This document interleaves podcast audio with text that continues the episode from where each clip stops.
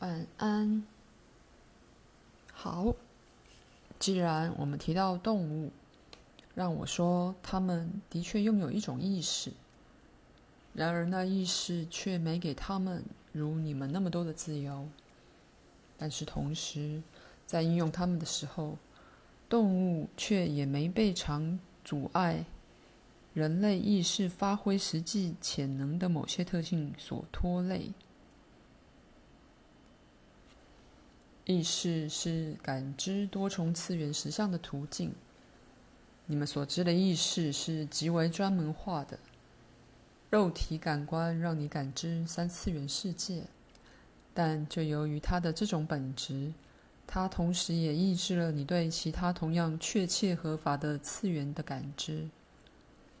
你多半与你日常物质取向的自己认同。你不会想到与你身体的一部分认同，而忽略所有其他的部分。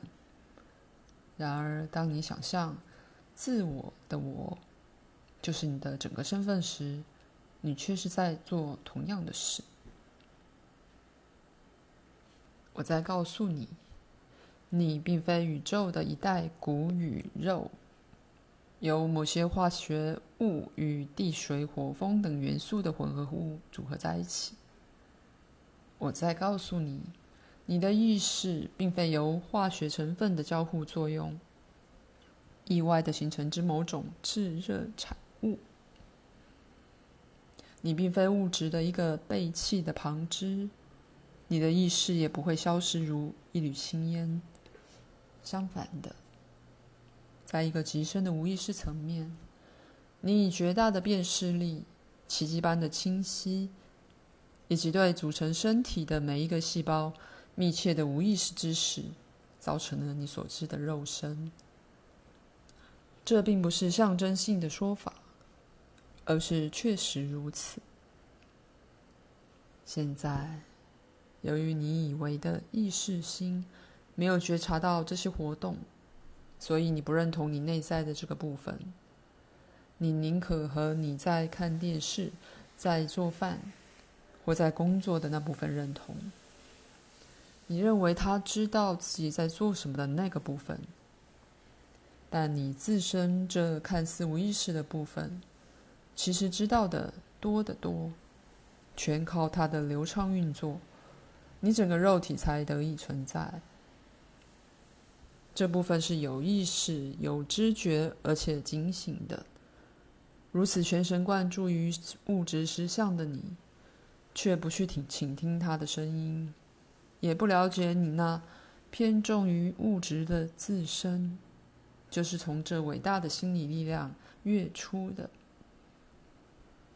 我称这看似无意识的部分为内在自我，因为它指挥内在的活动。他把非经由肉体感官，而是其他内在管道得来的资料串联起来。他是实相的内在感知者，而他的存在超越了三次元之外。他期待着你们每个前世的记忆，他探入真正无止境的主观次元。所有客观的实相都是从这些主观次元源源流出的，所有必要的资料都经由这些内在通道给你。即使在你一举手或一眨眼或读这一句话之前，不可置信的内在活动已经发生了。你本体的这个部分本自具足千里眼与心电感应的能力。因而，在灾难发生前，你已得到警告。不论你是否有意识地接受这信息，在一个字都还没有说之前，所有的沟通都早已发生了。我可以停顿一下，让你休息。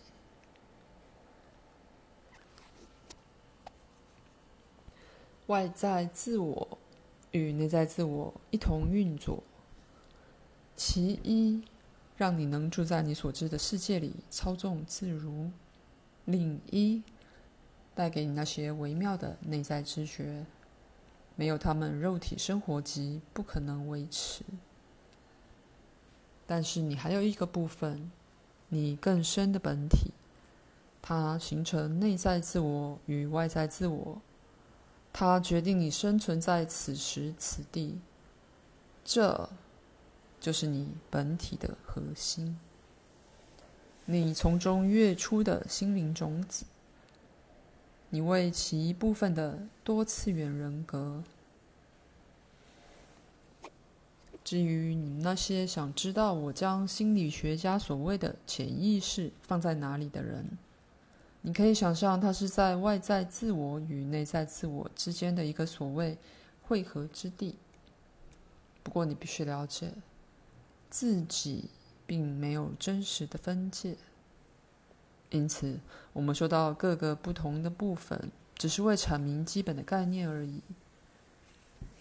既然我们是在对那些确实认同正常有意识的自己的人说话，我在这一章里便提出这些事情，因为我在书中后来会用到这些名词，也因为我要尽早的声明多次元人格这个事实。人格并不是意识在此时此地的一种属性。你若不能弄清这个观念，便不能了解你自己，也不能接受我独立的存在。虽然在本书我可能会说到有关于物质实相的一些事，可能会令你大为吃惊，但要记住。我是站在全然不同的立场来看他的。你现在是全神贯注在物质实相上，也许在奇怪，如果它外面有东西，又会是什么呢？我则是在外面，顷刻间回到我熟知并且喜爱的人间。可是我并非你所谓的一个居民，虽然我有一个心灵的护照。仍然有些我必须克服的难题，如翻译的问题、进入的不便等等。我听说许多人在纽约住了多年，连帝国大厦也没参观过，但很多外国人对它倒是很熟悉。因此，虽然你住在地球上，我仍然能可能指出一些被你忽略。但在你们自己的实相系统之中，非常奇怪且神奇的心灵与心理结构。老实说，我希望做到的还不止于此。我希望能带你游历你所能去的各个层面的实相，引导你游历你自己心理结构的各个次元，打开你自己意识的整个领域。那些你还没怎么知觉到的领域，因此，我希望不止于解释人的多次元面貌，还要使每位读者对自己更大的本体略见一斑。你可以休息。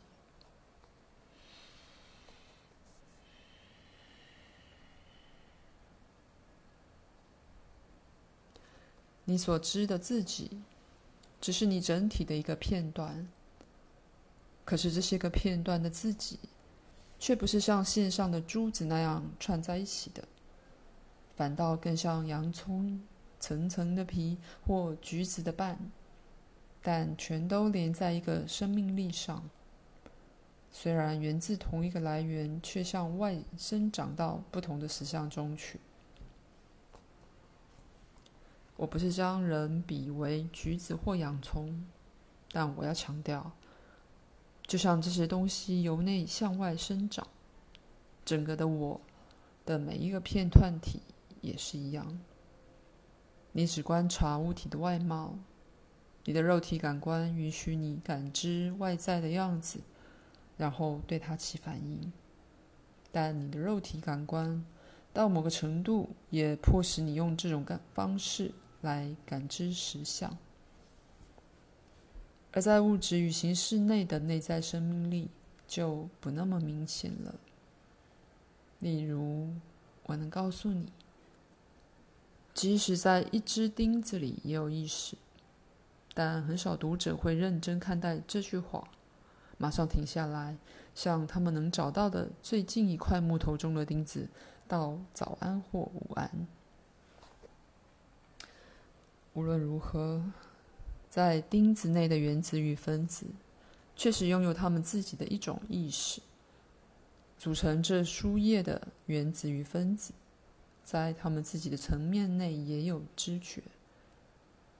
没有一样存在的东西，不管是石头、矿物、植物、动物或空气，不是充满了他自己的那种意识的。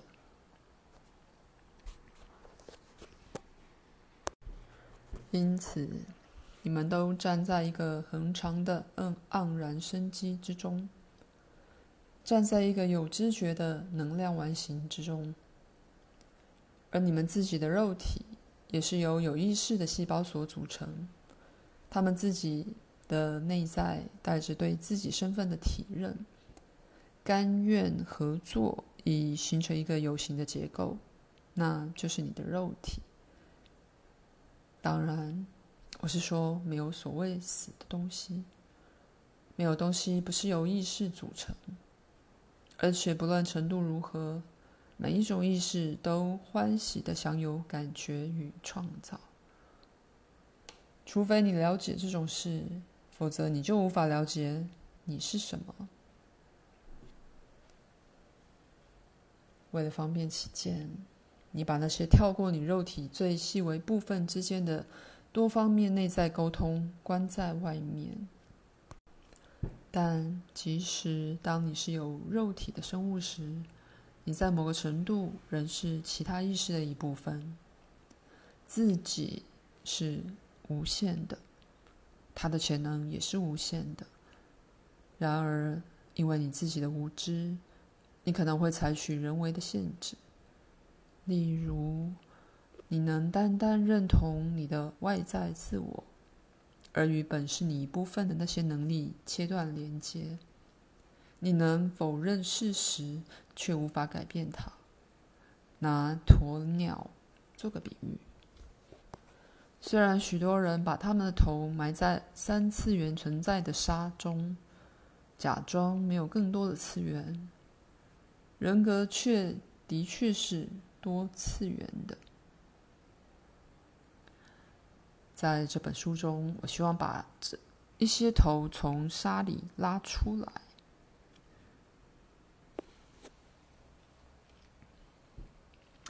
现在，我们很快就会结束第一章，只剩一点点了。那不是书的正文。